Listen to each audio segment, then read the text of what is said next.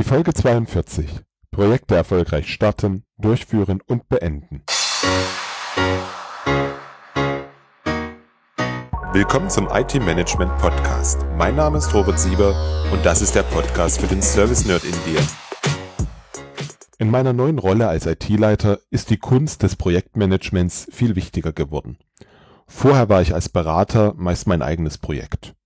Ich hatte den Kunden und vielleicht noch ein, zwei Kollegen zu koordinieren. Die Folge 36 hatte ich knapp vier Wochen nach meinem Wechsel aufgenommen. Schon in dieser Folge habe ich dir meine Wahrnehmung geschildert. Projekte sind aus Sicht des Managements viel wertvoller als der funktionierende Betrieb.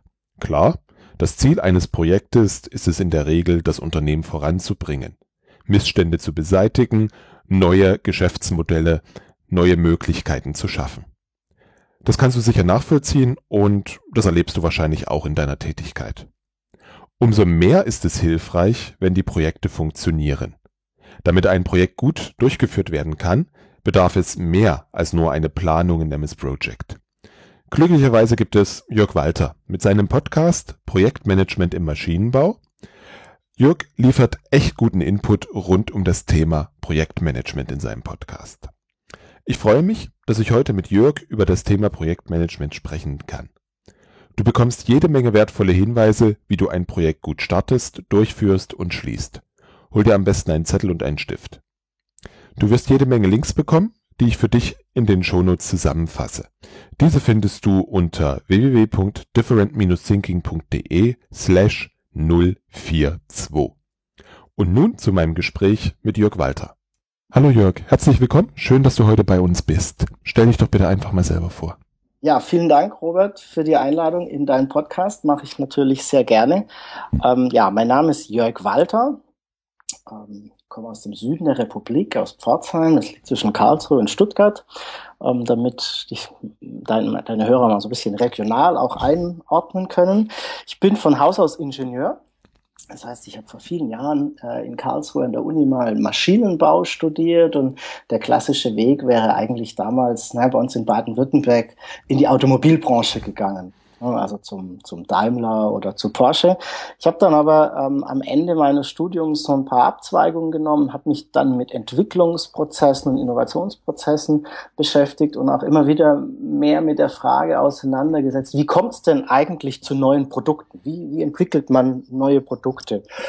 Bin dann in einer mittelständischen Unternehmensberatung gelandet, in der ich über zwölf Jahre im Prinzip nichts anderes gemacht habe als Unternehmen im deutschen Maschinenbau, Anlagenbau und auch in der Automobilzulieferindustrie zu beraten, wie man denn Produkte entwickelt. Und da ist natürlich ähm, das Projektmanagement ein wesentlicher Bestandteil. Ich denke, da kommen wir heute auch nochmal in unserem Gespräch drauf. Und seit vier Jahren bin ich äh, nun selbstständig mit meiner eigenen Unternehmensberatung, Walter Projekt und Innovation. Es geht im Prinzip genau um die gleichen Dinge. Wie entwickelt man Produkte? Wie kommt es zu einer Innovation? Und wie sieht denn auch gutes, wenn wir vielleicht heute auch nochmal drauf kommen, wie sieht denn gutes Projektmanagement aus? Das ist ja dann schon das Stichwort Projekt. Hm, was ist eigentlich ein Projekt aus deiner Sicht? Ja, schöne Frage. Ähm, eigentlich sollte es ja klar sein, wenn du aber genau diese Frage in vielen Unternehmen stellst, wirst du wahrscheinlich auf viele Fragezeichen stoßen. Es gibt, glaube ich, erstmal so diese Lehrbuchantwort. Also ein, ein Projekt ist einmalig, ne, also heißt, nicht, wird nicht wiederholt, es ist zeitlich begrenzt. Ähm, ich bin auch der Meinung, dass ein Projekt immer irgendeine Form von, Form von Komplexität mitbringt ähm, die da zu bewältigen ist. Ähm, mir sind dabei so ein paar Dinge wichtig. Ähm, die Eigenschaft eines Projektes ist aus meiner Sicht immer, dass der Weg zum Ziel, also der Weg, den wir gemeinsam im Projekt, im Projektteam gehen möchten, um die Aufgabenstellung umzusetzen, dass der per se erstmal unbekannt ist. Dass wir diesen Weg zumindest am Anfang des Projektes nicht kennen. Und dass es Teil der Aufgabe ist im Projekt, diesen Weg zu finden oder ich sage auch mal den besten Weg zu finden. Und dann gibt es für mich noch so ein, so ein weiterer Aspekt, der so im, im Schulbuch oder im Lehrbuch eher selten vorkommt, ist, ähm, ein Projekt besteht immer oder hat immer mit mehreren Menschen zu tun. Zur Umsetzung eines Projektes sind immer mehrere Menschen erforderlich. Und das heißt natürlich in der Folge, ähm, dass zur Lösung dieser Aufgabe Kommunikation erforderlich ist. Ich glaube, das sind so Dinge, die irgendwie alle zu einem Projekt dazugehören. Im Umkehrschluss heißt das, was ist denn kein Projekt? Also alles, was irgendwie wiederholbar ist, bei dem der Weg ans Ziel klar bekannt ist. Unser Begriff wäre da eher so ein Prozess. Ne? Also das, da ist hochgradig wiederholbar. Ähm, und in einem Nichtprojekt ist auch keine Kommunikation erforderlich. Also keine zusätzliche Kommunikation, um, um eine Aufgabenstellung umzusetzen. Und ich glaube, die zwei Pole machen es vielleicht ganz deutlich klar, was denn eigentlich ein Projekt ist. Mhm. Um, bleiben wir mal an dem Punkt. Du hast mhm. gesagt, der Weg ist unbekannt. Ja. Ähm, jetzt habe ich in deinem Podcast ein Instrument kennengelernt, was mir vorher leider noch nie über den Weg gel gelaufen ist, die Projektstruktur. Aha. Und du predigst, das sage ich jetzt bewusst so, äh, am Anfang eine Projektstruktur aufzubauen. Mhm. Mm, wenn ich die aber habe, ist dann mein Weg nicht bekannt? Mhm. Ähm, genau. Und das ist, glaube ich, genau dieser erste Schritt, ähm, den, den so ein Projektteam vernünftigerweise gehen darf, um diesen unbekannten Weg so ein bisschen zu beleuchten. Ähm, ich erlebe das ganz oft, wie das, was, was du sagst, ne? also die Projektstruktur, kenne ich gar nicht. Für mich ist das, ich glaube, ich habe es in einer Podcast-Episode mal genannt, die Mutter aller Instrumente. Ich mhm. habe in meinen Projekten immer eine Projektstruktur. Ich weiß nicht, wie ich ein Projekt machen soll ohne eine Projektstruktur. Vielleicht, um es mal so ein bisschen darzustellen, was ist eigentlich eine Projektstruktur? Eine Projektstruktur enthält alle Arbeitspakete, in Klammer alle, die wir heute erkennen und sehen, ne? heute, wird sich im Laufe des Projektes verändern, weil wir lernen dazu und wir erfahren neue Dinge. Aber Stand heute erstmal alle Arbeitspakete, die wir sehen, um das Projekt vollständig umzusetzen. Und dann heißt das Ding natürlich noch Projektstruktur, das heißt, es ist ein, ein, Stück weit strukturiert. Das heißt, ich strukturiere mir die Arbeit, um es dann später auch einzelnen Personen oder Teams ähm, zuordnen zu können. Aber für mich ist der wesentliche Punkt an der Stelle die Vollständigkeit. Wohl wissend, dass wir am Anfang des Projektes noch nicht in der Lage sind oder noch nicht das Wissen haben, wie wir es am Ende des Projektes haben werden. Das ist völlig, völlig normal. Aber ich glaube, ich bin gemeinsam mit anderen Menschen in der Lage, ein Projekt so weit mal zu durchdringen und zu durchsteigen, dass wir den möglichst vollständigen Weg ans Ziel einmal beschreiben können oder einen möglichen Weg ans Ziel einmal beschreiben können. Und das ist eben die Projektstruktur. Und das genau das am Anfang habe ich diesen Weg eben nicht und es ist Teil der Aufgabe in einem Projekt, diesen Weg oder einen möglichen Weg zu finden und dann auch zu gucken, ob das ein guter Weg ist. Mhm. Seit ich es bei dir im Podcast gehört habe, ist das etwas, was ich vor jedem Projekt mache. Schön. Meine Projektstruktur aufschreiben und es, es, war, es ist jedes Mal wieder spannend, ähm, wenn man dann drüber guckt und sagt, ach, es ist doch so viel zu tun. Ich dachte, mhm. das wäre weniger. Mhm. Ja, ich glaube, das ist, also diesen Effekt erlebe ich auch und es geht mir selbst auch noch so. Ähm, ich glaube, das hängt damit zusammen, weil wir uns mit dem Projekt beschäftigen. Mhm. Ja. ja. Also das ist, du, du kennst das auch. Der erste Gedanke zu einem Thema ist halt nie vollständig sondern das ist halt der erste Gedanke. Und dann habe ich einen zweiten Gedanken und einen dritten. Und dann gibt es noch jemand, der wirft auch noch ein, noch etwas ein, hat noch eine andere Sicht auf die Dinge, hat einen anderen Erfahrungshintergrund, kommt im Projekt auch aus einem anderen Fachbereich vielleicht, ihm sind andere Dinge wichtig. Und so bekommen wir, wenn ich diese Projektstruktur eben gemeinsam mit dem Team erstelle, eine naja, umfassende oder eine vielseitige Sicht auf das Projekt. Und ich bekomme eine vollständigere ja, eine vollständigere Sicht auf das Projekt. Und das, die, die, den Effekt, den du beschreibst, dass dann alle irgendwann zurücktreten und sagen, ui, das hätten wir jetzt aber nicht gedacht, dass es, dass das die Arbeit ist, den erlebe ich auch. Aber ich glaube, das ist ein guter Effekt. Warum? Mhm. Ähm, die Arbeit muss getan werden, um die Aufgabenstellung zu lösen. Und sie muss getan werden, egal ob du es am Anfang des Projektes erkennst und weißt oder ob du es im Laufe des Projektes erst entdeckst. Und ich bin der Meinung, wenn ich es am, am, Anfang des Projektes weiß, welche Arbeitspakete auf mich zukommen, kann ich ganz anders damit umgehen, als wenn ich dann unter Umständen in kritischen Situationen unter Zeitdruck neue Arbeitspakete entdecke und sie dann in meinen Projektverlauf äh, einfädeln, eintüten muss. Aber Jörg, du weißt doch, wir haben doch keine Zeit für sowas. Wir müssen doch mit dem Projekt sofort beginnen. Wir sind eh schon von Anfang an in Verzug. Genau. Da müssen wir uns doch jetzt mal beeilen. Dafür haben wir keine Zeit.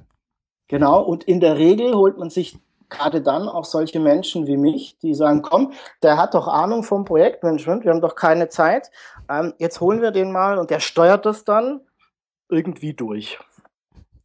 Ähm, ist ein, aus meiner Sicht, also genau dieser Satz, aber wir haben doch keine Zeit, wir müssen doch loslegen, ist aus meiner Sicht einer der Gründe, warum oder einer der Dinge, mit denen ich Fehlentwicklungen, drücken wir es mal so aus, gerade am Anfang des Projektes ähm, quasi einbaue, indem ich, jetzt gehe ich mal zu, auf die andere Seite, auf die Rolle des Auftraggebers, indem ich dem Projektteam nicht die Chance gebe, das Projekt zu durchdenken, mal eine ordentliche Startphase zu machen, sich mal anzugucken, was ist denn die Ausgangslage, was wollen wir denn eigentlich, um was geht's eigentlich, wer sind die Beteiligten, wen brauchen wir dazu, wie lange brauchen wir dazu, sondern ganz, ganz viele Projektteams springen mehr oder weniger gezwungen, sage ich vielleicht gleich nochmal was dazu, mehr oder weniger gezwungen kopfüber in die Umsetzung. Ähm, meine Beobachtung ist, dass sie manchmal gezwungen werden von ihrem Auftraggeber oder vom Umfeld, drücken wir es mal so vage aus, genau mit dem Satz, den du eben gebracht hast. Jetzt fangt an mit Arbeiten, wir haben keine, keine, eh keine Zeit. Ähm, aber viele der Projektteams ähm, sind sich oft auch nicht bewusst über den Nutzen eines vernünftigen ja, jetzt verwende ich mal den Fachbegriff eines vernünftigen Frontloadings. Also einer, eines vernünftigen und schlüssigen Aufstarten eines Projektes, einer Startphase, einer ordentlichen Planungsphase und dann, um dann eine gute Absprungbasis haben, in eine Umsetzungsphase zu kommen. Ähm, viele Teams wissen das nicht und stürzen sich dann oftmals auch aus ja, Unwissenheit direkt in die Umsetzung. Mhm und vergessen dadurch am Anfang auch zu klären, was der eigentliche Auftrag ist mhm, und genau. was das Ziel ist. Mhm, Weil genau. da sind wir wieder bei dem Thema Kommunikation. Mhm, der Auftraggeber genau. sagt dir was, du verstehst etwas und läufst los. Genau. Und, und wir alle wissen das, die Botschaft entsteht beim Empfänger. Das heißt, das, was ich für wahr halte, ist das, was in meinem Kopf passiert. Also das, was ich verstehe. Und das muss nicht zwangsläufig das sein, was der Auftraggeber denn ähm, sagen möchte oder auch wirklich gesagt hat. Auch da gibt's ja nochmal ähm, noch Unterschiede. Ja. Das heißt, was ist am Anfang in der Projektstartphase neben der Projektstruktur das Wichtige? Ähm, also ich würde, ich, ich habe differenzieren wir es mal ein bisschen, dass wir mal so die Phasen so ein bisschen auseinandergliedern. Ich sehe, dass ein Projekt ähm, oder Projektmanagement in so vier Phasen stattfindet. Ich habe eine Startphase, ähm, ich habe eine Planungsphase, dann gehe ich in eine Umsetzungsphase und ganz zum Schluss habe ich eine Abschluss oder eine, ja, eine Abschlussphase. Ähm, in der Startphase plane ich üblicherweise noch nicht, sondern ich kläre meine Randbedingungen. Ich kläre, ähm, was, wie, wie denn eigentlich mein ja, meine Ausgangslage ist, wo stehen wir eigentlich, was sind auch die Anforderungen an das Projekt. In technischen Projekten ist das eben ganz oft das Lastenheft. Wer sind die Beteiligten? Wer, wer agiert denn in meinem Projekt mit? Wer ist mein Auftraggeber? Gibt es sowas wie einen Lenkungskreis? Ähm, und so weiter und so fort. Ne? Das sind so Dinge, die ich in der Startphase ähm, versuche gemeinsam mit dem Team, wieder Stichwort äh, Kommunikation und Transparenz und gemeinsames Verständnis, gemeinsam mit dem Team erarbeite. Wenn ich hier gut gearbeitet habe, dann darf ich, glaube ich, in die Planungsphase gehen. Und äh, in technischen Projekten ist einer der ersten Schritte in der Planungsphase, dass ich mich mal te mit technischen Lösungskonzepten beschäftige. Das heißt, ich schaue mir das Lastenheft an, ähm, schaue, welche Anforderungen dort ähm, fixiert sind und überlege mir, wie, wie können wir dann das umsetzen? Welche Lösung wollen wir denn, denn umsetzen? Und das schreibe ich dann ähm, irgendwann in einem Pflichtenheft fest. Und dann, wenn ich, wenn ich hier, das sind sehr oft Prozesse, die so ein bisschen parallel laufen. Ähm, also nicht, nicht ganz so stringent äh, oder nicht ganz so sequenziell, wie ich es jetzt gerade ähm, versuche darzustellen, sondern die laufen schon parallel. Aber wenn ich, wenn ich weiß, wie meine technische Lösung aussehen soll, dann kann ich schauen, welche Arbeitspakete sind denn dafür erforderlich. Und dann beginne ich quasi eine Projektstruktur zu erstellen, die Arbeitspakete zu sammeln, zu strukturieren, aus der Projektstruktur eine Terminplanung abzuleiten ähm, und in diesen Planungsprozess im Prinzip einzusteigen. Was sind aus deiner Sicht die häufigsten Fehler, die gemacht werden? Beziehungsweise, lassen Sie mich anders formulieren. Mhm. Wenn wir heute Zeitung lesen, Radio hören, Fernsehen gucken, dann hören wir eigentlich immer nur von Großprojekten, die teurer werden, länger dauern. Mhm. Oder, na gut, nee, abgebrochen werden sie selten. Sie werden bis zum bitteren Ende durchgeführt. Ja. Und das sehe ich dann auch vor meiner Haustür beim Straßenbau. Genau dasselbe. Woran mhm. liegt das? Mhm. Ähm, hm. ich, ich glaube, da gibt es verschiedene Aspekte oder ich habe verschiedene Hypothesen, warum das so ist. Ich glaube, den einen haben wir, das eine haben wir eben schon ähm, so ein bisschen skizziert. Ich glaube, ähm, die, die Projekte starten direkt mit der Umsetzung.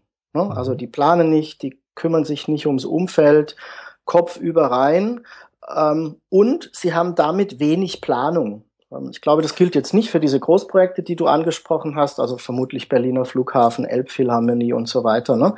ähm, sondern da beziehe ich mich jetzt vielleicht erst eher mal auf so Produktentwicklungsprojekte im Unternehmen. Dort erlebe ich es ganz oft, dass die Sichtweite im Projekt so vier Wochen ist.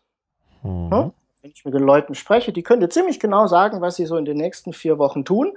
Ähm, danach wird es schon ein bisschen trüb und was in zwei Monaten im Projekt getan werden muss, kann dir keiner mehr erklären geschweige denn den Weg bis ans Ende des Projektes ähm, darzustellen. Ich glaube, das ist einer der der Punkte oder einer der Fehler, die eben gemacht, äh, die gemacht werden. Haben wir eben auch schon mal so ein bisschen drüber gesprochen.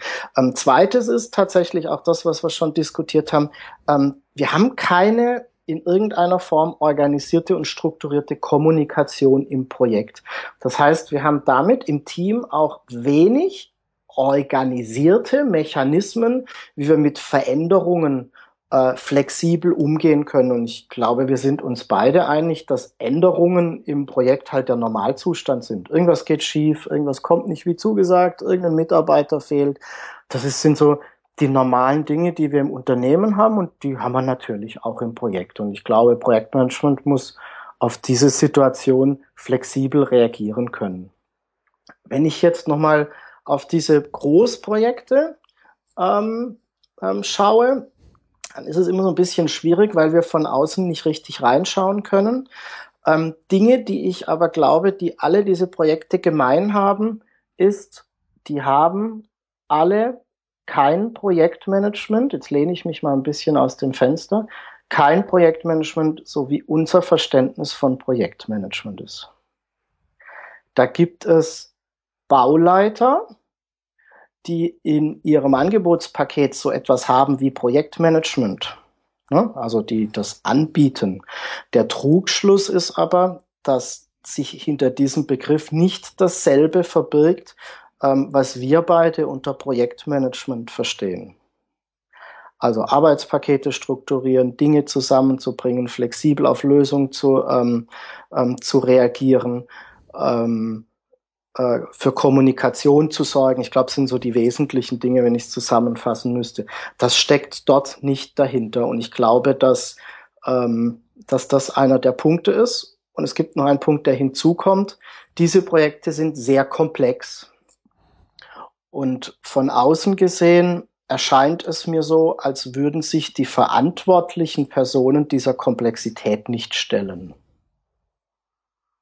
Ja, ähm, das heißt, ich bin schon der Meinung, Projekte, die komplex sind, die groß, also die kompliziert und komplex sind, ähm, bedürfen besonderer Aufwände, um sie beherrschen ist schon wieder so ein großes Wort, aber um sie zu einem in eine Umsetzung zu bringen. Also ich brauche da ganz besonders viel Aufwand in der Planung und im Durchdenken und das wird eben ähm, anscheinend dort nicht so geleistet, so dass wir dann solche Desaster erleben wie den Berliner Flughafen, der ähm, auf absehbare Zeit vermutlich immer noch verwendbar sein wird.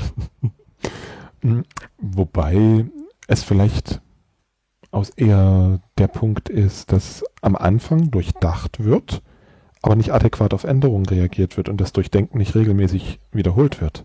Genau, genau. Das ist, bin ich total bei dir. Ich glaube, und das ist etwas, wo ich sage, das ist Projektmanagement. Mhm. Genau das ist Projektmanagement. Nämlich eine Systematik zu schaffen, ähm, einmal das am Anfang zu durchdenken. Ne? Ähm, mhm. Ich glaube, wer glaubt oder wer denkt, dass dieser Plan, den ich am Anfang mache, exakt so umgesetzt werden kann, der ist auf gut Deutsch mit dem Klammerbeutel gepudert. Das wird nicht funktionieren. Und das, das ist, ist ganz wichtig, dass Menschen, die in Projekten arbeiten, das verstehen. Das wäre ein irre großer Zufall, dass der Plan, den wir am Anfang eines Projektes machen, ein Jahr später oder anderthalb Jahre später exakt so umgesetzt worden ist. Da spielst du wie lieber Lotto. Die Chance ist größer ne, da einen Sechser zu kriegen. Und das ist eine der wesentlichen Erkenntnisse für Leute, aus meiner Sicht, für Menschen, die im Projekt arbeiten, dass diese Änderung am Plan, also dieses permanente Arbeiten am Terminplan, an der Projektstruktur, an, auch an den, an den Inhalten, ne? also du hast das, das mhm.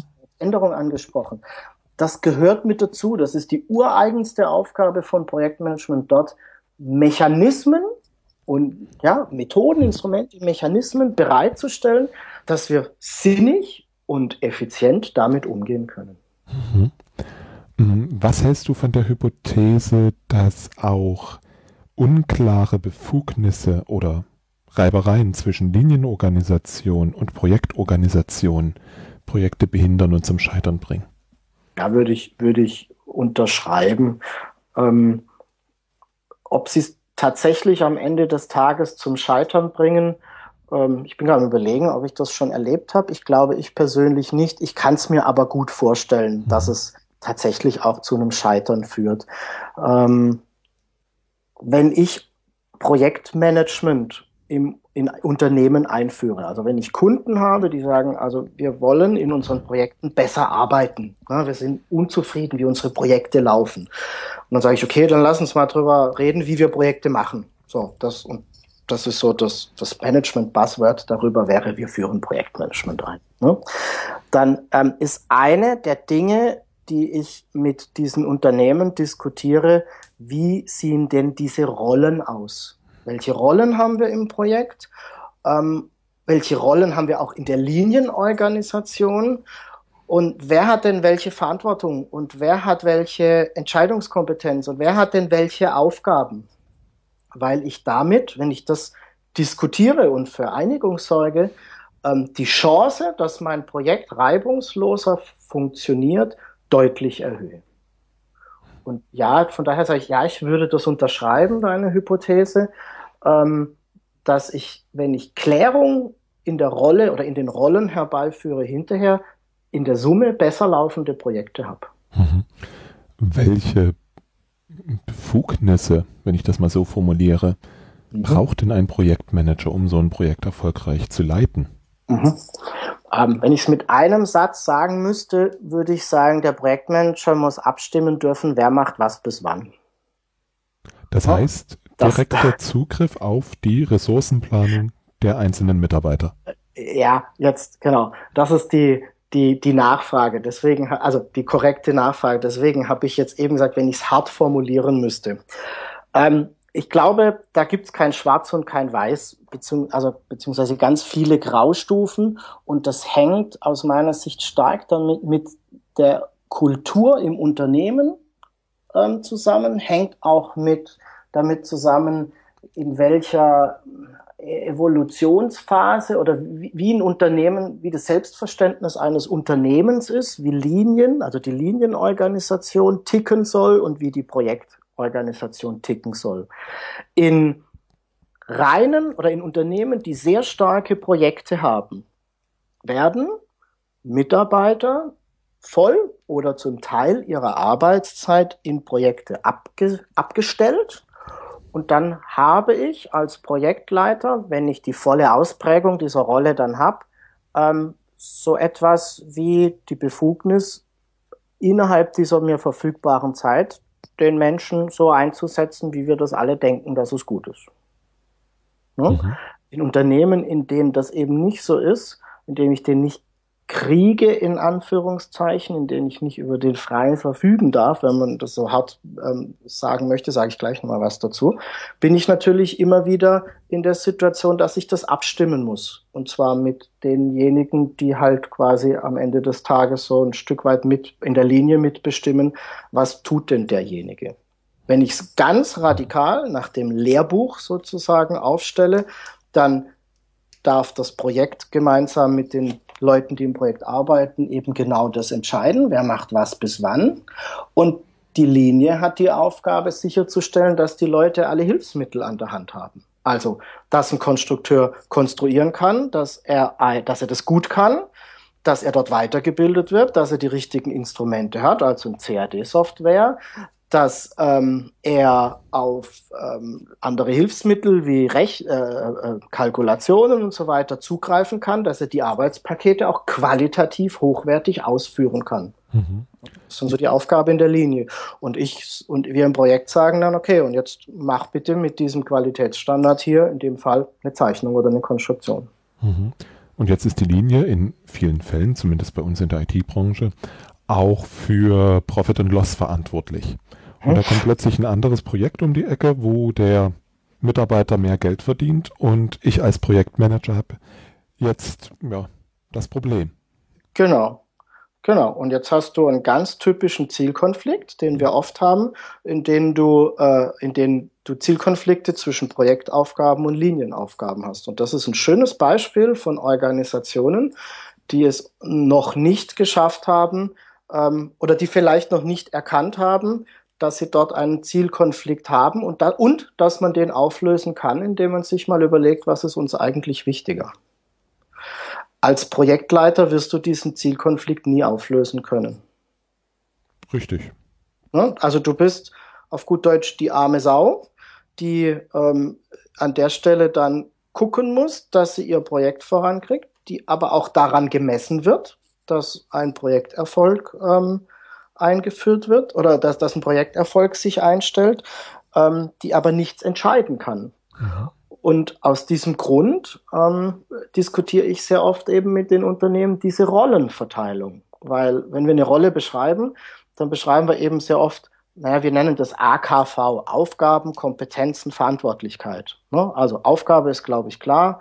Bleiben wir mal beim Projektmanager. Was muss ein Projektmanager alles tun? Welche Aufgaben hat er zu erledigen? V Verantwortlichkeit ist, was ist seine Verantwortung? Wofür steht er gerade? Also im Extremfall, wofür kann ich ihn an den Ohren nehmen und ihn rügen, weil er diese Verantwortung nicht wahrgenommen hat? Und jetzt kommt K, Kompetenz, Entscheidungskompetenz. Was darf er entscheiden? Also welche Entscheidungskompetenzen, welche Entscheidungsbefugnisse ähm, gestehe ich ihm zu? Und jetzt wird nämlich ein Schuh draus. Es macht Sinn zu gucken, hat der die Rolle, in unserem Fall jetzt der Projektleiter, die entsprechende Entscheidungskompetenz, die zu der Verantwortung passt.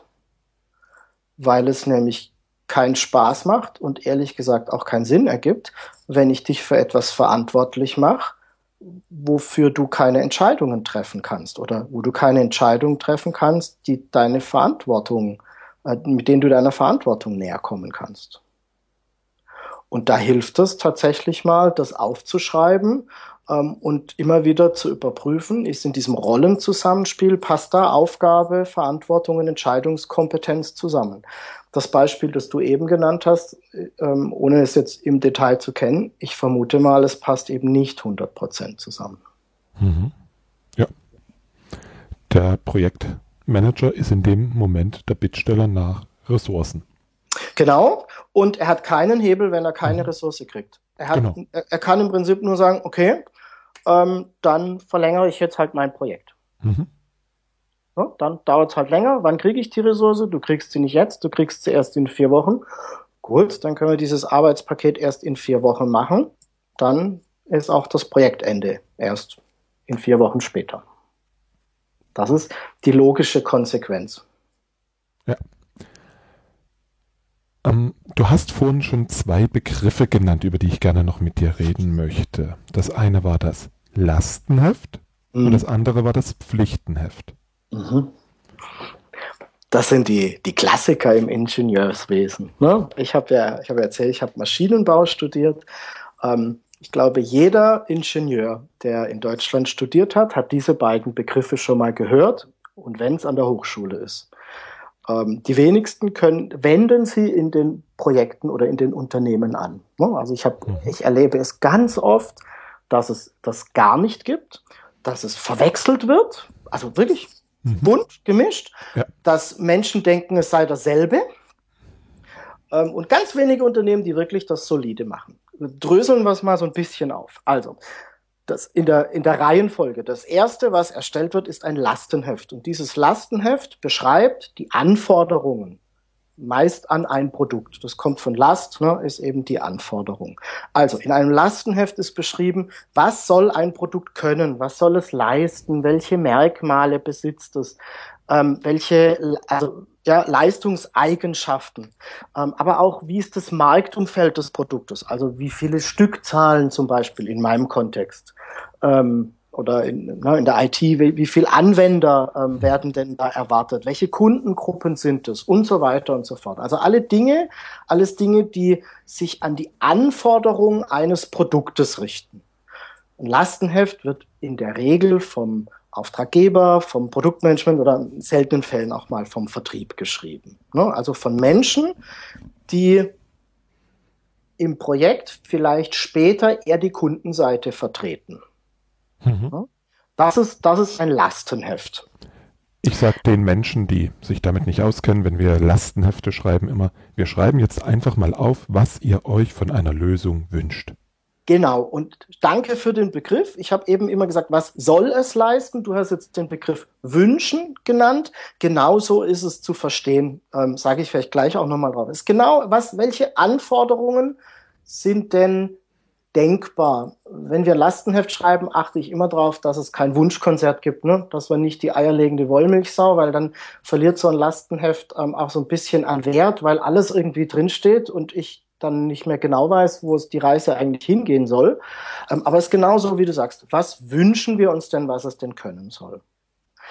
Ein zweites Dokument und bitte, bitte, bitte, das ist nicht dasselbe ein zweites, davon unabhängiges Dokument ist das Pflichtenheft. Und das Pflichtenheft beschreibt die technische Lösung, beantwortet damit das Lastenheft.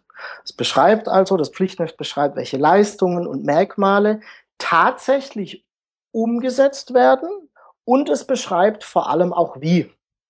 Da sind zum Beispiel im Softwareumfeld sind Systemarchitekturen zu finden oder Datenbankarchitekturen schon in, in frühen Phasen. Und ein Pflichtenheft beschreibt aber auch aus meiner Sicht, wenn es gut gemacht ist, welche Merkmale und Anforderungen nicht umgesetzt werden. Ja, und es beantwortet damit eben alle Anforderungen im Lastenheft. Das heißt, wenn es gut gemacht ist, kann ich Lastenheft und Pflichtenheft neb nebeneinander stellen.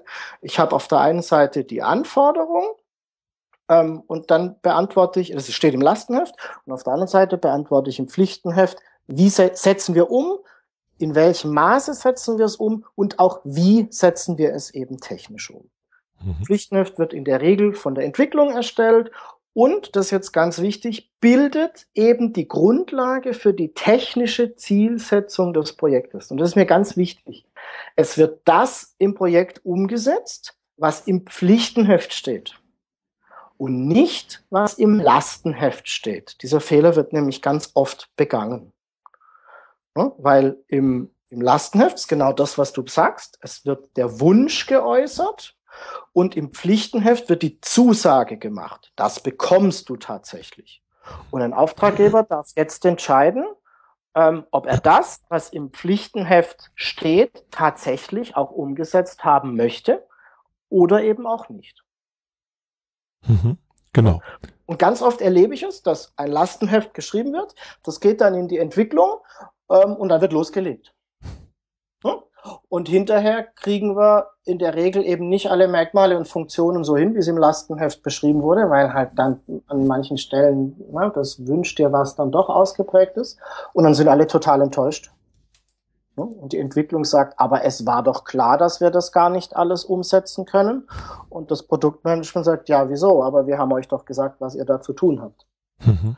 Und die Lösung ist eben das Pflichtenheft. Ne? Also diesen Zwischenschritt zu machen und zu sagen, okay, wir gucken uns das an, wir gehen in die technische Konzeption, wir gucken auch, was ist technisch machbar, was ist technisch nicht machbar aus unserer Sicht, Stand heute, machen ein Angebot, was umgesetzt wird und das beschreiben wir im Pflichtenheft.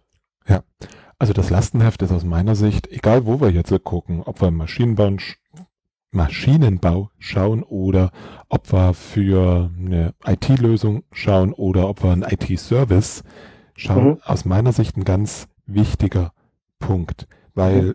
der Auftraggeber darf sich darüber klar werden, was er möchte mhm. auf fachlicher Ebene. Mhm. Was möchte er damit erreichen? Mhm. Und man kommt sehr schnell aus der Diskussion heraus, ja, also Software muss schnell und ja, auf allen Geräten verfügbar sein, sondern man kommt wirklich in die fachlichen Anforderungen hinein. Und das ist für mich immer das Hilfreiche. Mhm. Sehe ich genauso. Ähm, ich finde es schön, wie du es formuliert hast. Ähm, der Auftraggeber darf sich mal im Klaren werden, was er eigentlich möchte. Dieses Verschriftlichen, dieses, was möchte ich eigentlich, mhm. hilft auch aus meiner Sicht diese Gedanken zu fokussieren und mal wirklich das hinzuschreiben, was ich möchte und mir auch mal meine Anforderungen möglichst vollständig zu durchdenken. Und das, das, der nette Nebeneffekt dabei im Projekt ist, es reduziert das Risiko, dass während der Projektumsetzung neue, neue Anforderungen entstehen, neue Gedanken, neue Ideen, eben weil ich es mir am Anfang einmal ordentlich durchdacht habe. Mhm. Ja. Das heißt, lieber Hörer, nie wieder ein Projekt ohne Lastenheft und als Antwort Pflichtenheft. Genau, ich klopfe hier mal auf Holz. Ähm, wir beide erleben aber wahrscheinlich beide äh, viele Projekte, bei denen das leider nicht so ist. Aber es gehört zur guten Ingenieurspraxis, beides zu haben. Also sollten wir das doch auch bitte tun. Ja, ich glaube, es fällt ähnlich wie die Projektstruktur in die Kategorie lieber vorher etwas mehr Zeit gebraucht, als am Ende das Projekt verlängern. Ja, sehe ich genauso. Ja. Um, ähm, wenn das Projekt jetzt läuft, mhm. wir gehen mal davon aus, es gibt die Projektstruktur, es gibt den Kommunikationsplan, es gibt mhm. eine Risikobetrachtung, der Projektmanager aktualisiert das auch. Mhm. Was kann jetzt noch schief gehen? jetzt. Manni, wie, wie, lange hast du Zeit, Robert? ähm, versuche es mal so ein bisschen aufzudröseln. Ähm, was kann schief? Also die Frage ist immer, schiefgehen für wen? Für uns als Projektleiter ist erstmal alles unangenehm, was eine Änderung von außen angeht. Das würde ich jetzt erstmal nicht sagen, dass es schief geht, ähm, dass, oder dass etwas schief geht, aber es zumindest ähm, es behindert den Ablauf eines Projektes. Das heißt, zum Beispiel den Fall, den ich eben skizziert habe, ähm, unser Auftraggeber verändert unseren Projektauftrag mit einer Anforderung im, im Lastenheft während der Projektlaufzeit. Das ist jetzt nichts, was also im globalgalaktischen schiefgehen kann oder was, was ich beseits bezeichnen würde als geht schief, aber es behindert uns im Projekt. Ne? Ähm, dafür haben wir im Projektmanagement aber, glaube ich, ein gutes Instrumentarium und es nennt sich halt eben Änderungsmanagement, wo wir eine strukturierte Art und Weise haben, wie solche Änderungswünsche reinkommen ins Projekt. Ähm, ich erfasse die eben, ich bewerte sie, was bedeuten sie für mein Projekt, technisch und auch vom Ablauf. Ich komme dann zurück an den Auftraggeber und sage, okay, du hättest gerne das, das bedeutet dieses und jenes. Also technisch können wir das umsetzen, kostet aber irgendwie nochmal zehn Manntage, äh, zwei Wochen und nochmal 50.000 Euro extra. Möchtest du es haben oder nicht? Dann gibt es eine Entscheidung und dann ja oder nein bei Ja geht, findet quasi diese Änderung Einklang in die Projektplanung. Dann wird unser Kostenplan geändert um die 50.000, der Terminplan wird um vier Wochen verändert und weiter geht's. Und bei der Entscheidung nein, bleibt eben alles beim Alten. Ähm, aber wir haben da ein Instrumentarium, damit umzugehen. Ähm, aber bitte ähm, installiert dieses Instrumentarium auch im Projekt. Ich erlebe es ganz oft, dass Projekte oder Unternehmen eben kein funktionierendes oder gar kein Änderungsmanagement haben. Das heißt, Änderungen im Projekt oder an den Anforderungen eines Projektes werden ja, unter der Hand eingesteuert. Ne? Da gibt es dann einen Anruf und dann sagt jemand, also ich habe mir überlegt, wir bräuchten jetzt noch diese und jene Funktion, macht das mal. Und dann geht die Hand an die Hosennaht, es wird eifrig genickt und ja, über die Rückwirkung dieser Änderung auf das Projekt wird nie mehr diskutiert. Und hinterher wundern sich dann alle, dass Termine und Kosten nicht mehr eingehalten werden. Ist einer der Effekte, den man kennt, der zum Beispiel beim Berliner Flughafen ähm, stattgefunden haben. Ne? Da gab es Änderungen, ohne dass die Planung aktualisiert wurde. Hm. Ähm, ist aber jetzt nicht, wo ich sage, das, das kann jetzt irgendwie schiefgehen. Was schiefgehen kann, und das ist der völlig normale Zustand, ist, dass Dinge, die wir uns vorgenommen haben, nicht klappen. Also wir überlegen uns eine technische Lösung und die trägt nicht. Und wir brauchen eine andere ähm, irgendeine Konstruktion liefert nicht dieses Ergebnis oder diese Stabilität von, keine Ahnung, irgendeinem Antrieb oder einer Maschine, wie wir das ursprünglich mal konzeptionell gedacht haben, weil wir natürlich am Anfang sehr stark mit Konzepten und Annahmen und Wissen und Erfahrung arbeiten und im Laufe des Projektes aber den, ähm, den Beweis erst antreten müssen, dass das auch so funktioniert. Und da gibt es, glaube ich, tausend Dinge, die schiefgehen können. Von Lieferanten, die nicht rechtzeitig liefern, bis Teammitglieder, die uns abhanden kommen durch Krankheit oder durch Verlassen des Unternehmens, ähm, über Dinge, die technisch nicht funktionieren und so weiter und so fort. Und das ist das, was ich immer so als den normalen Wahnsinn im Projekt so ein bisschen beschreibe, was für mich aber auch den Reiz ausmacht, gemeinsam mit dem Team, und das ist mir immer wichtig, ne, gemeinsam mit dem Team, ähm, immer wieder Antworten auf diese oder ja, Antworten und Lösungen auf diese Probleme zu finden und möglichst Antworten und Lösungen zu finden, die im Rahmen unserer Projektkosten, im Rahmen unseres verfügbaren Zeitbudgets und ne, im Rahmen auch unseres Auftrages irgendwie erledigt werden können. Ähm, also unter Umständen ist es manchmal einen anderen Weg ans Ziel zu finden.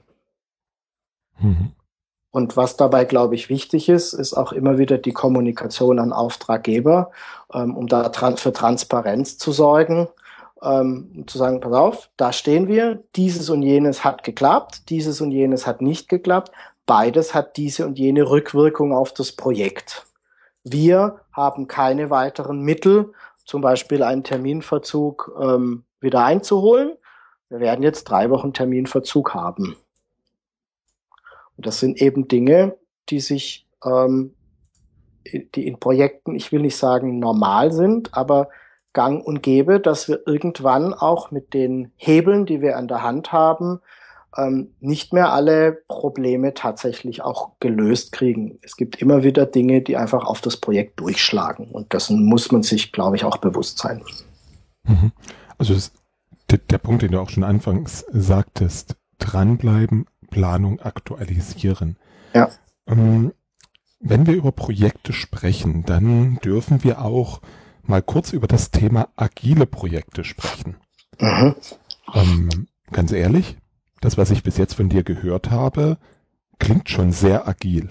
ja, ja ähm, äh, Dankeschön weil das, ähm, glaube ich, etwas bestätigt, was, was viele meiner Kollegen schon lange diskutieren. Und ich, ich mag an der Stelle auf einen Blogbeitrag von meinem geschätzten Kollegen Holger Zimmermann hinweisen.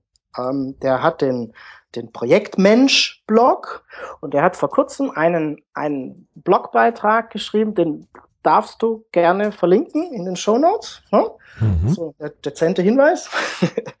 der hat einen Blogbeitrag geschrieben, der heißt, es gibt kein agiles Projekt, äh, kein nicht agiles Projektmanagement. Und der Holger hat die Fähigkeit, Dinge sehr gut in Worte zu packen, die uns anderen vielleicht eher so im Kopf oder eher als Gefühl ähm, vorhanden sind. Und das zielt genau auf das, was wir gerade bisher ähm, diskutiert haben. Also es muss uns bewusst sein, dass Änderung im Projekt der Normalzustand ist. Und das Projektmanagement eben an Handwerkszeug, Werkzeugkoffer, wie das neudeutsch heißt, liefert, um mit diesen Änderungen ähm, ähm, zu Rande zu kommen, um mit ihnen umzugehen und immer wieder einer guten Lösung zuzuführen. Von daher glaube ich auch, dass diese Diskussion über agiles Projektmanagement und nicht agiles oder old und alt, also alt und neu, und da schwingt ja auch immer äh, nicht so gut und gut mit. Ne?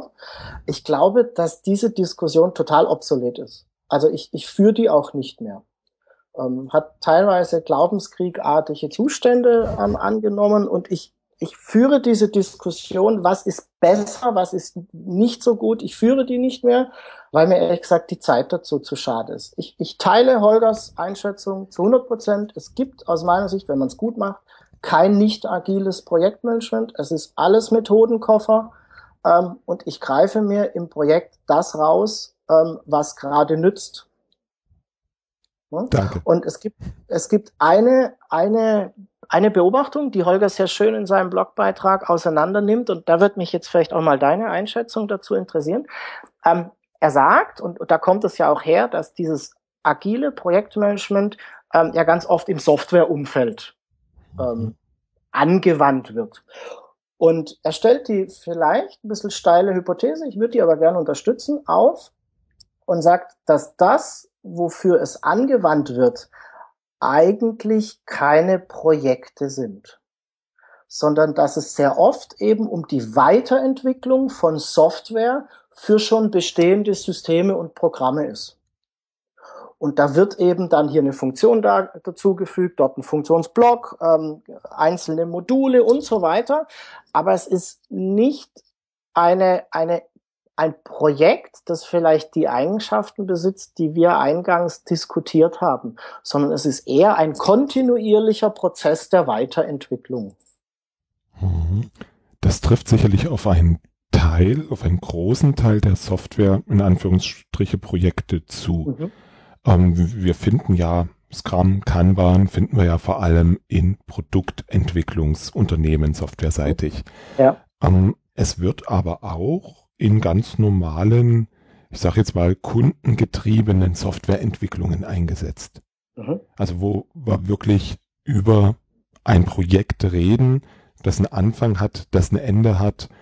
Um, Ob es nun einmalig ist, sei mal dahingestellt, aber mhm. eine gewisse Komplexität ist definitiv da. Mhm. Okay. Okay. Und ich glaube, die Beobachtung ist durchaus richtig, weil das ist ein Bereich, der ganze Zeit lang, viele Jahre lang sicherlich vor sich hingedümpelt hat. Und wo man einfach gesagt hat, okay, es gibt am Anfang die Spezifikation und diese Spezifikation ist umzusetzen. Mhm. Und das dauert. Und es gab jenseits des Change Requests nicht wirklich Methoden, um gegenzusteuern. Mhm, okay. Ein Ergebnis wurde geliefert nach Zeit X. Mhm. Halbes Jahr, Jahr, zwei Jahre. Mhm. Und da sind wir mit den kurzen Iterationen, mit dem kurzen ähm, Arbeitsphasen und der schnellen Auslieferung von Software-Inkrementen durchaus wesentlich besser als vorher. Mhm. Ge ge da gebe ich dir recht. Ähm, kann ich mir gut vorstellen. Ähm, das ist, glaube ich, also einer der wesentlichen Dinge, so verstehe ich es, im, im agilen, in der agilen Vorgehensweise, ist ja auch quasi immer wieder funktionsfähige oder mhm. eingeschränkt funktionsfähige Auslieferungen zu haben. Mhm. Und da ist natürlich Software prädestiniert. Ähm, ich bin sehr stark im, im Maschinenbau und Anlagenbau unterwegs. Ähm, da haben wir das nicht. Das ist auch ein bisschen schwierig, sicherlich. Genau. Ein Inkrement auszuliefern innerhalb von zwei, vier, einer Woche, was weiß ich. Genau, genau. Und dennoch haben wir eine, glaube ich, eine agile Vorgehensweise im Sinne von, wir setzen uns in regelmäßig zeitlichen mhm. Abständen, mhm. also eine Woche, zwei, vier Wochen, je nach Größe und Komplexität des Projektes zusammen, gucken, wo stehen wir, was, was sind genau. die Arbeiten, die getan wurden, was sind die nächsten Arbeiten, was, ne, was aus dem Backlog in Anführungszeichen haben wir nicht geschafft, was müssen wir jetzt jetzt ähm, wieder mitnehmen. Wie planen wir das ein? Also wie aktualisiert sich damit unser Terminplan? Und dann geht's wieder weiter. Genau. Ähm, für mich völlig normales Projektmanagement, wie ich es irgendwann mal mhm. von der Pike auf gelernt habe. Mhm. Und von daher glaube ich, dass dieses, es, es gibt kein nicht agiles Projektmanagement, die Sache also sowas von auf den mhm. Punkt bringt. Ähm, ja. Mhm. Ich stehe auf dem Standpunkt, Agilität ist Einstellung. Das mhm. hat nichts damit zu tun, ob ich jetzt ja, in Iterationen arbeite, in Sprints, ob ich, ähm, na, wie heißen sie, Retrospektiven veranstalte, mhm. sondern es hat damit zu tun, mag ich Transparenz, will ich Transparenz, will ich zeigen, wo das Projekt steht und ist es für mich wichtig, wendig zu sein? Mhm. Weil das, das geben mir ja die kurzen Iterationen. Ich kann mhm. auf sich ändernde Umstände viel, viel schneller reagieren, als wenn ich jetzt Entwicklungszyklen von zwei, drei, vier Monaten habe. Genau. Also bin ich, bin ich total bei dir, unterschreibe ich genauso. Dieses Wendige ähm, finde ich sehr gut. Und wendig sein heißt, jetzt das, ich versuche jetzt mal wieder so ein bisschen in meine Sprache, die ich vorhin verwendet habe, ähm, zu übertragen. Ähm, ich habe vorhin gesagt, die Aufgabe ist, Kommunikation herzustellen oder mhm. Kommunikation mhm. zu ermöglichen.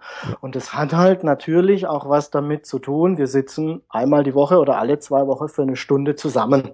Mhm. Ja? Und damit stelle ich natürlich so ein Stück weit diese Wendigkeit her, weil ich sage, okay, wo, was, was hat geklappt, was hat nicht geklappt, wie gehen wir damit um, wie ist unser neuer Weg? Ähm, und ich bringe mein Team dazu, und da bin ich auch bei dir, es ist eine Einstellungssache, ähm, quasi immer wieder drüber nachzudenken, wie ist denn jetzt der, der null neue Weg ans Ziel, der sich vielleicht minimal von dem unterscheidet, den wir vor zwei Wochen noch hatten. Mhm.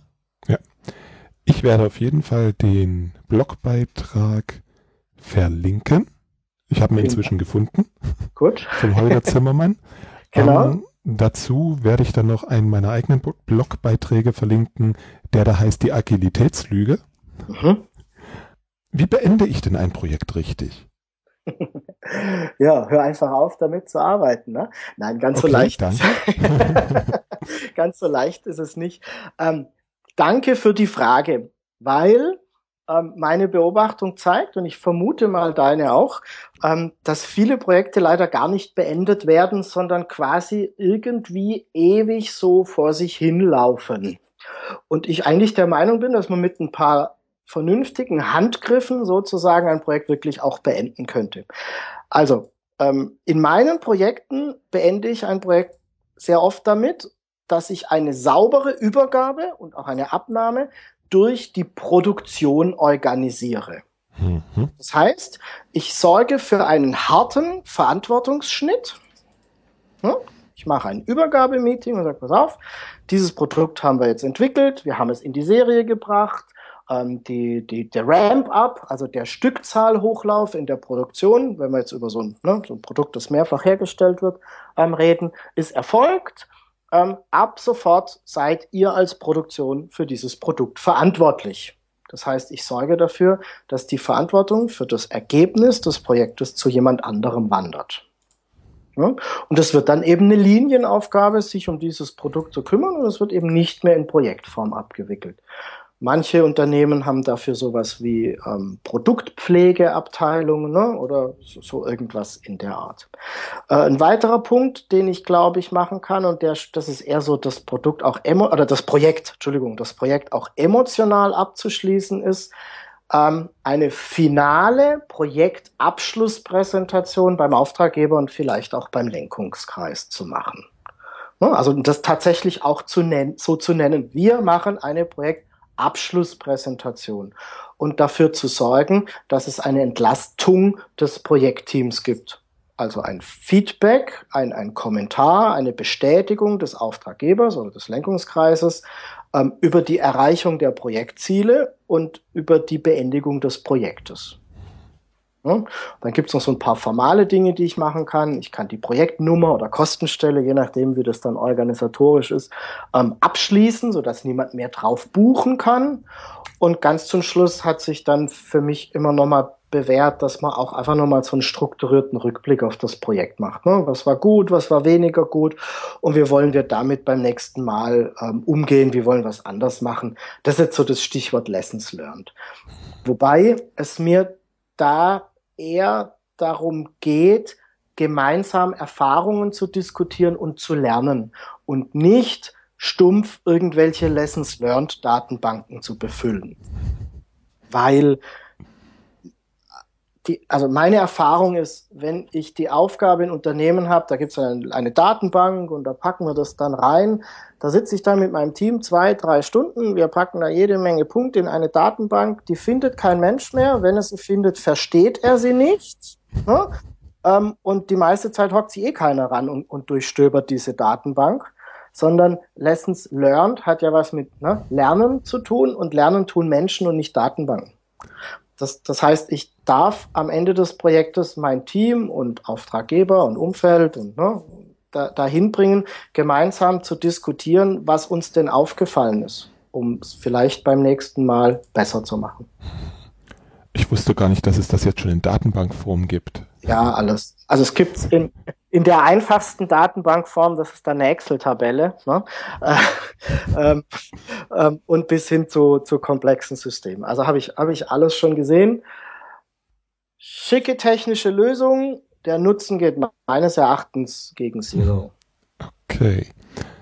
Ähm, wenn jetzt jemand sagt, Projektmanagement, ja, habe ich noch nicht viel mit zu tun gehabt, möchte ich mich jetzt weiterbilden, welche Bücher soll er lesen? Oh, ähm, da gibt's so einiges. Ich, ich würde, ich würde ihm vielleicht gar nicht so sehr ähm, empfehlen, ein Buch zu lesen, weil ich denke, dass äh, Projektmanagement etwas erfahrungsbasiertes ist und nicht, also äh, das mag jetzt vielleicht ein bisschen blöd klingen. Für mich kommt Projektmanagement mehr aus dem Bauch und weniger aus dem Kopf. Ne? Mhm. Ähm, und Erfahrung sammle ich, indem ich meine eigenen Problemstellungen immer wieder diskutiere mit anderen. Das heißt, ähm, also es gibt viele gute Bücher, ganz angefangen vom, also von diesen Standardwerken von, ähm, von der GPM, also der Deutschen Gesellschaft für Projektmanagement, die, die ich gut finde. Es gibt das PMBOK, also das Project Management Book of Knowledge, ähm, wo im Prinzip diese ganzen Methoden- und Instrumentesammlung strukturiert dargestellt wird, ähm, glaube ich, ist ein guter Einstieg. Ähm, dann macht's aber aus meiner Sicht Sinn, wenn man wirklich ernsthaft sich an Projekte ranbegeben möchte, ähm, sich mit dem Gedanken zu tragen, ob man nicht ein paar mehr Euro in die Hand nimmt und ein Projektmanagement-Seminar macht.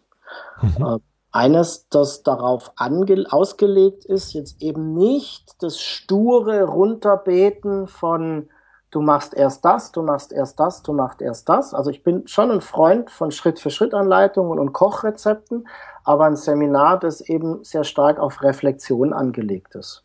Also dass die Teilnehmer in, immer wieder hinbringt, das, was so gerade diskutiert wurde, in den eigenen Kontext zu übersetzen. Ich glaube, das ist, wenn man sich wirklich damit auseinandersetzen möchte, das wirklich effektivste. Mhm. Und das wäre auch so, so meine Empfehlung für alle, die ähm, in, in das Projektmanagement als Projektleiter so ein Stück weit auch einsteigen möchten, sich tatsächlich mal das Handwerkszeug drauf zu schaffen. Ne? Also sicher zu sein in diesen Instrumentarien und auch zu verstehen, wo sind denn die Grenzen dieser Instrumente. Ne? Also wir haben jetzt so das, die Projektstruktur so ein bisschen als Allheilmittel diskutiert. Die hat auch ihre Grenzen. Also irgendwann äh, kann ich, ich kann nicht beliebige Detaillierung mit der Projektstruktur machen, weil irgendwann ist es halt zu viel, dann kriege ich es nicht mehr gesteuert. Ne?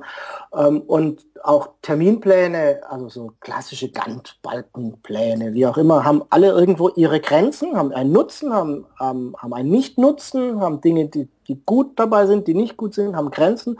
Und das zu auszuloten, dafür sind aus meiner Sicht ähm, Projektmanagement-Seminare am besten. Und das ist das, wo ich sage, sicherer Umgang mit, mit der Grundmethodik im Projektmanagement. Mhm. Was ich jetzt interessant fand, ähm, Seminar und Reflexion passte für mich nicht ganz so zusammen. Zumindest meist ist das ja eher runterbeten von Prinz 2, PM Book oder was auch immer. Ja, ja. Darf, genau. ich, darf ich jetzt dann davon ausgehen, dass du das in deinen Seminaren nicht so machst? Äh, genau, also ich, mir ist in, in diesen Seminaren, die, die ich gebe, ist mir eben, also natürlich geht es um Wissensvermittlung, ne? also um ähm, der, der Teilnehmer hat vorher wenig Wissen und hat hinterher mehr Wissen. Ähm, aber mir geht's, mir geht's eben sehr stark darum, mit das Auseinandersetzen. Also was, was ist gut, was ist nicht mhm. gut, wo, wo funktioniert es für mich, ähm, wo komme ich auch mit Instrumenten nicht so gut zurecht. Mhm. Und für mich ist, also jenseits jeder Methodik und so weiter, ist alles okay, was funktioniert. Ne? Also es wirklich, wenn du, wenn du etwas tust, was du in keinem Buch findest, es aber deinem Projekt gut tut, mhm. ist das eine super Sache. Das ist, glaube ich, in vielen Lebenslagen so. Was genau. funktioniert, genau. ist in Ordnung. Genau. Was funktioniert, ist in Ordnung. Und ich glaube, das ist eine der Dinge, die ich meinen, meinen Teilnehmern da mitgebe. Also ihr kriegt von mir natürlich äh, ein, ein Curriculum mit, ne? also ein etwas, wo ich sage, das hätte ich gerne, dass ihr das hinterher verstanden habt ähm, und, und anwenden könnt und auch die Grenzen dessen verstanden habt und mal so, also mal so den, den ersten Finger draufgelegt. Mehr kann man, glaube ich, in so zwei Tagen Seminar, wie das üblicherweise ist, gar nicht leisten. Ähm, aber es ist eben kein Dogma. Mhm. Es ist nicht, das ist der einzig richtige Weg, sondern es ist ein Weg, der dir hilft, mit deinem Projekt umzugehen und mit diesen ganzen Situationen, die wir diskutiert haben, umzugehen. Aber es ist nicht der alleingültige Weg. Mhm. Und ich glaube auch das, was wir vorhin so mit agil und nicht agil und ne, diesem Glaubenskrieg, ähm, deswegen diskutiere ich da nicht mehr. Dass es okay ist, was funktioniert. Es gibt viele Wege, die da nach Rom führen. Jeder muss, glaube ich, auch so ein bisschen für sich selber herausfinden, womit er gut zurechtkommt, was auch so zu seinem Typ selber passt. Ähm, und das kann ich, glaube ich, am besten in einem Seminar, das eben stark auf Reflexion ausgerichtet ist. Mhm. Klingt gut. Ähm, egal ob Anfänger, Fortgeschrittener oder Profi, was ich definitiv empfehlen kann, weil ich ihn selber höre, ähm, ist dein Podcast. Dankeschön. Wo finden wir den Podcast, deinen Blog, deine Bibliothek im Netz? Okay, also ihr findet den Podcast ähm, zunächst mal auf der Internetseite des Podcasts unter www.projektmanagement-maschinenbau.de. Ähm, der Podcast ist aber natürlich auch zu finden bei iTunes, ähm, ne, also der, Apple-Maschine, der Apple Podcast-Maschine. Einfach im Suchfeld Projektmanagement eingeben und dann ähm, gibt es so drei, vier Treffer. Ähm, da gibt es auch den Podcast ähm, zum Projektmanagement im Maschinenbau eben. Es gibt noch einen, ähm, einen weiteren kleinen Dienst, ähm, den ich, den ich ins Netz gestellt habe. Ich habe vor einer Weile ähm, so eine kleine Online-Bibliothek zum Projektmanagement eben ähm, aufgebaut. Dort gibt es Vorlagen, Checklisten und auch durchaus so die ein oder andere Schritt-für-Schritt-Anleitung, auch in Videoform, ähm, unter anderem zu den Dingen, die wir heute diskutiert haben, also Projektstruktur und Terminplan. Und da habe ich ähm, jetzt für deine Hörer hier im Podcast so einen kleinen Einstieg gebastelt, ähm, ist zu finden unter Projektmanagement-Maschinen maschinenbau.de slash IT-Management. Und dann einfach E-Mail-Adresse hinterlassen und ich schicke dann die Zugangsdaten zur Online-Bibliothek zu und dann ähm, dürfen deine Hörer da schmökern und ähm, alles verwenden. Es darf alles eingesetzt werden, es ist selbstverständlich kostenfrei. Ich habe schon meinen Zugang. Ich kann Schön. definitiv empfehlen, einfach mal vorbeizugehen auf der Seite. Ähm, die ganzen Links findet ihr in den Shownotes natürlich zum Podcast. Passend den Link gibt es dann im Abspann. Jörg, ich bedanke mich für das sehr interessante Gespräch und hoffe auf noch viele interessante Podcast-Folgen von dir. Ja, Robert, vielen Dank. Ähm, auch mir hat es ähm, großen Spaß gemacht. Ähm, ich ich habe eine, eine prall gefüllte Pipeline für den Podcast. Ähm, bin gespannt auf ganz viel ähm, Feedback. Also deine Hörer dürfen auch gerne irgendwie eine Mail schreiben, wenn sie ein spezielles Thema interessiert. Ich werde dann einfach ähm, schauen, wie wir es einbauen. Und ich könnte mir vorstellen, dass der Robert vielleicht auch irgendwann mal als Interviewpartner in meinem Podcast auftaucht. Ne? Lass uns drüber reden. Lass uns drüber reden, so machen wir das. Vielen Dank. Danke, ciao. Ciao.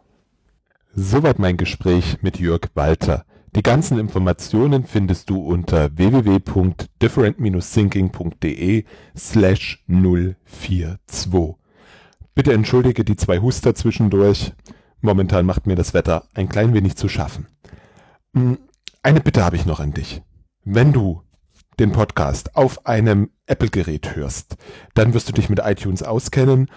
Geh einfach bitte in iTunes auf den Podcast, auf den IT-Management-Podcast und gib mir eine Bewertung, ein Feedback. Darüber freue ich mich sehr und du hilfst damit, dass andere Service-Nerds diesen Podcast viel leichter in iTunes finden, weil diese Bewertungen sind ausschlaggebend für das Ranking in iTunes. Je weiter vorne ich bin, umso mehr Menschen haben die Chance, das Ganze zu finden. Ich danke dir schon jetzt und verspreche dir, deine Rezension vorzulesen. Bis zum nächsten Mal. Tschüss. Ich danke dir fürs Zuhören und freue mich, wenn du das nächste Mal wieder reinhörst.